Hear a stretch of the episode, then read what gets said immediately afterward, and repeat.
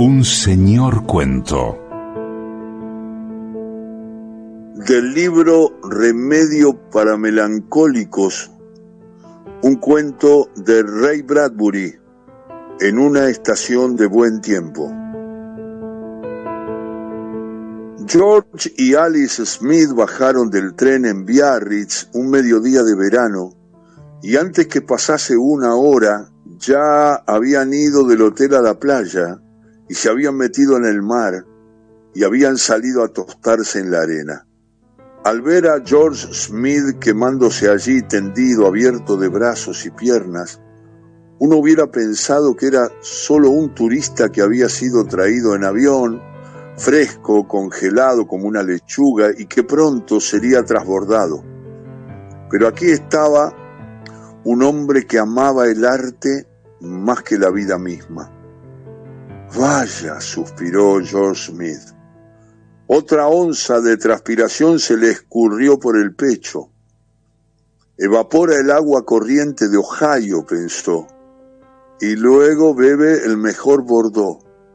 Deposita en tu sangre rico sedimento francés y verás con ojos nativos. ¿Por qué?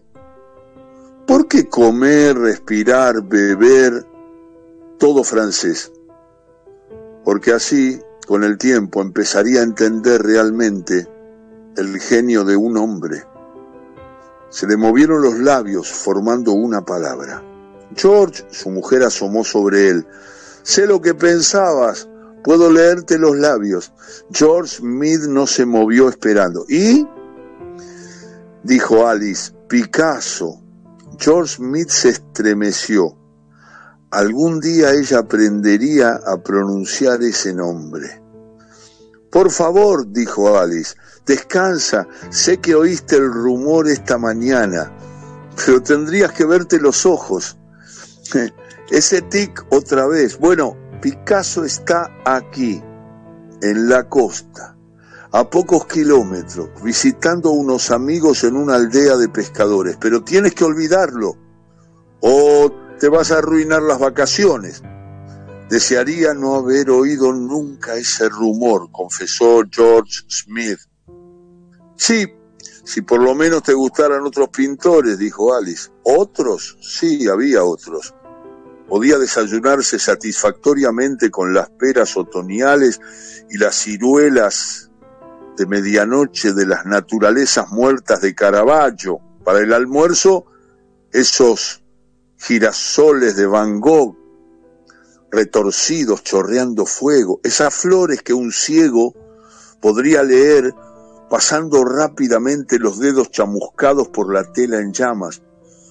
Pero el gran banquete, los cuadros que le reservaba su paladar, allí, cubriendo el horizonte como un Neptuno naciente, coronado de algas, alabastro y coral, blandiendo pinceles como tridentes en los puños de uñas de cuerno, y con una cola de pez suficientemente grande como para derramar lloviznas de verano sobre todo Gibraltar, ¿quién sino el creador de mujer delante de un espejo y Guernica? Alice, dijo George Smith pacientemente, ¿Cómo explicártelo? Viniendo en el tren pensé, Señor, es todo territorio de Picasso. ¿Pero era así realmente? se preguntó. El cielo, la tierra, la gente, los ruborosos ladrillos rosados aquí, los balcones de espirales de hierro azul eléctrico allá, una mandolina madura como una fruta en las manos de mil huellas digitales de algún hombre, jirones de carteleras que volaban como confeti en los, en los vientos nocturnos. ¿Y cuánto era Picasso? ¿Cuánto George Smith que miraba fijamente alrededor con apasionados ojos picasianos? Renunció a una respuesta. Aquel viejo había destilado trementinas y aceite de linaza tan enteramente a través de George Mead que los líquidos le habían modelado el ser. Todo período azul a la caída de la tarde, todo período rosa a la hora del alba. Dijo George Smith en voz alta, he estado pensando, si ahorramos dinero, nunca tendremos cinco mil dólares. Ya sé, dijo George serenamente, pero es hermoso pensar que podemos reunirlos un día. ¿No sería magnífico ir a verlo y decirle, Pablo, aquí tienes cinco mil, danos el mar, la arena, aquel cielo, cualquier cosa vieja que se te ocurra y seremos felices. Pasó un rato y Alice le tocó el brazo. Sería mejor, me parece, que ahora te metieras en el agua, dijo. Sí, dijo él, sería mejor. Un fuego blanco subió derramándose cuando George Smith cortó el agua. A la tarde George Smith salió del mar y entró en el mar con los vastos y rebosantes movimientos de la gente ya sofocada, ya fresca, que al fin, al declinar el sol, con colores de langosta, de gallinas de Guinea y de pollos asados en los cuerpos, regresó trabajosamente a sus hoteles de tortas de bodas. La playa fue un desierto de innumerables kilómetros y kilómetros solo quedaron dos personas. Una era George Smith con la toalla al hombro, preparado para un último acto de devoción. Lejos, en la costa, otro hombre más bajo, cuadrado de hombros, caminaba a solas en el día tranquilo. Estaba muy tostado. El sol le había teñido casi de color caoba la afeitada cabeza y los ojos claros le brillaban como agua en la cara. El tablado de la playa estaba armado. Pocos minutos más y los dos hombres se encontrarían. Otra vez el destino arreglaba las escalas de los sobresaltos y las sorpresas, las partidas y las llegadas. Y entre tanto, los dos caminantes solitarios no pensaban un solo instante en coincidencias en esa corriente sumergida que se demora junto al codo de un hombre en toda multitud, en toda ciudad. Ni consideraban que si un hombre se atreve a sumergirse en esa corriente, sale con una maravilla en cada mano. Como la mayoría se encogían de hombros ante tales locuras, se mantenían bien lejos de la orilla, no fuera que el destino los arrastrara. El desconocido estaba solo. Mirando alrededor vio su soledad. Vio el agua de la hermosa bahía.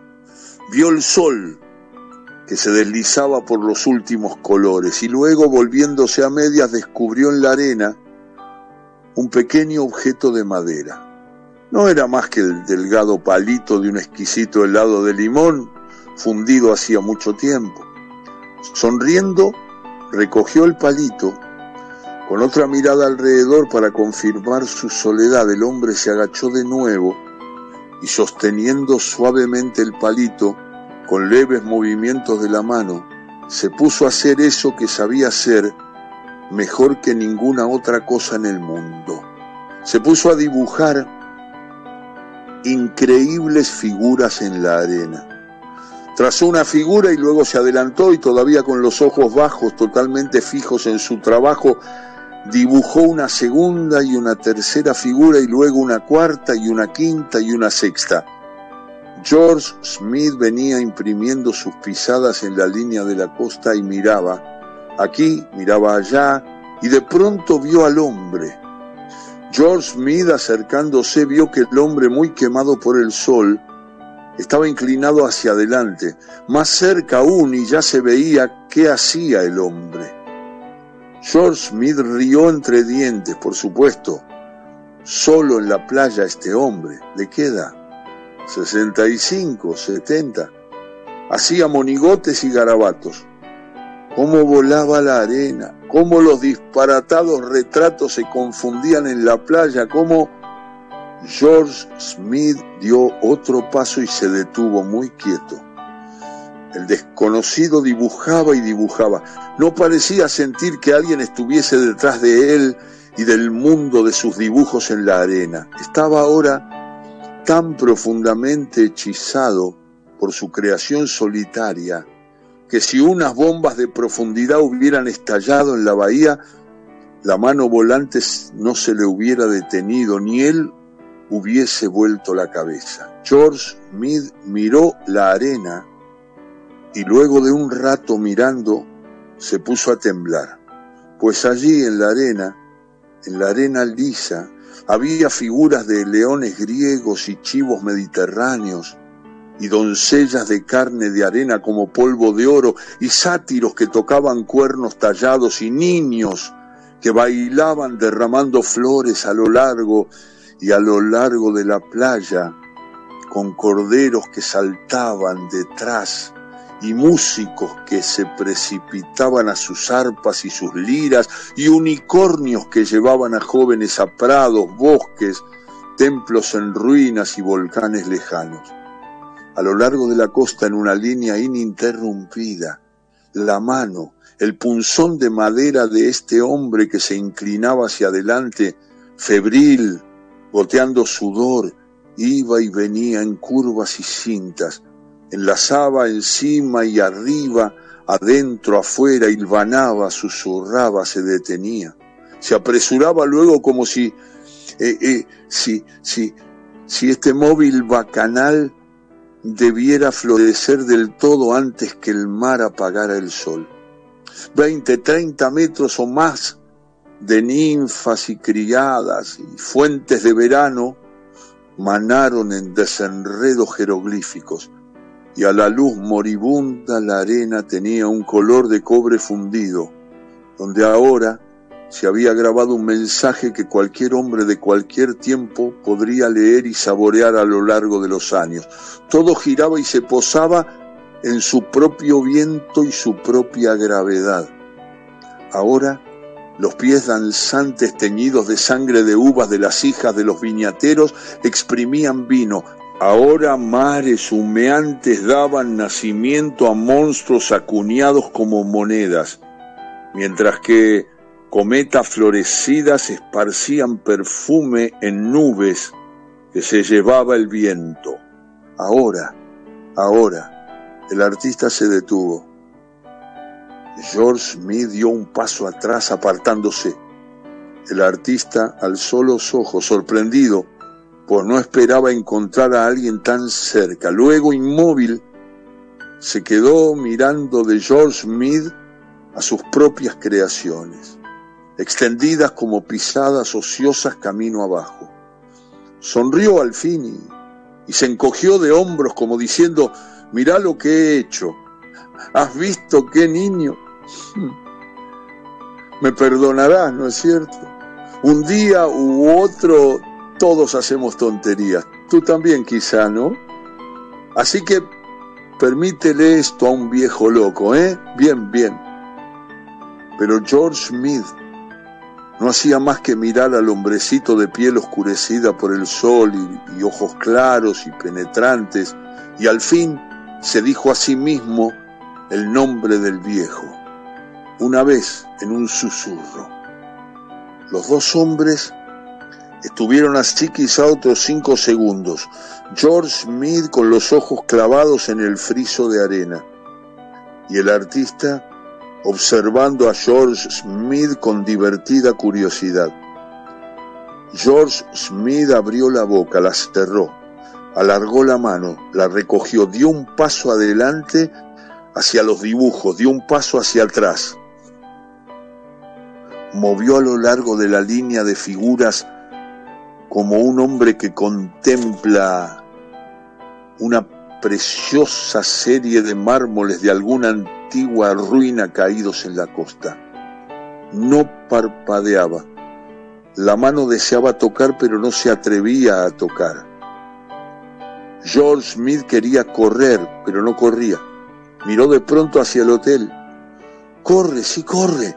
¿Qué? Traer una pala cavar, excavar, salvar un pedazo de esta arena que se desmenuza demasiado, encontrar un albañil, arrastrarlo aquí deprisa con un poco de yeso para sacar un molde de un frágil trozo, no, no, tonto, idiota, no. Los ojos de George Mead se volvieron chispeando hacia su ventana en el hotel. La cámara, rápido, tómala, tráela, corre a lo largo de la costa y clic, clic, y cambia la película y clic, hasta que George Smith se volvió hacia el sol, que le ardió débilmente en la cara. Los ojos de George Smith fueron dos llamas pequeñas. El sol estaba hundiéndose en el mar, y mientras él miraba, desapareció del todo en unos pocos segundos. El artista se había acercado y ahora contemplaba la cara de George Smith con mucha simpatía, como si estuviese leyéndole todos los pensamientos. Ahora asentía con breves movimientos de cabeza. Ahora el palito del helado se le había caído casualmente de los dedos. Ahora decía, buenas noches, buenas noches. Ahora se iba, caminando playa abajo hacia el sur. George Smith se quedó mirándolo. Pasó un minuto y luego hizo lo único que podía hacer. Partió del principio del fantástico friso de sátiros y faunos y doncellas que se bañaban en vino y de unicornios y de jóvenes flautistas y caminó lentamente por la playa. Hizo un largo camino mirando la bacanal que corría libremente. Y cuando llegó al fin de los animales y los hombres, se volvió y caminó de vuelta en la otra dirección con los ojos bajos, como si hubiese perdido algo y no supiese bien dónde podía encontrarlo. Siguió así hasta que no hubo más luz en el cielo o en la arena. George Smith se sentó a cenar. Su mujer dijo, Llegas tarde, tuve que bajar sola, estaba hambrienta, no importa. ¿Nada interesante en tu paseo? No. Estás raro, George. ¿Te alejaste mucho nadando y casi te ahogas? Te lo veo en la cara. Te alejaste demasiado nadando, ¿no es cierto? Sí, dijo George Smith. Bueno, dijo Alice mirándolo con atención, no lo hagas otra vez. Vamos, ¿qué quieres comer? George Smith volvió la cabeza y cerró los ojos un momento. Escucha. Alice escuchó. Escucha. Y ella dijo, no oigo nada. No oye nada. No. ¿Qué es? le preguntó ella. Y George Smith, al cabo de un rato sentado a la mesa con los ojos todavía cerrados, dijo, solo la marea, solo la marea que sube. Debe ser uno de los más extraordinarios cuentos que he leído en toda mi vida. Es de Ray Bradbury, es este encuentro con Picasso que se llama En una estación de buen tiempo. Un señor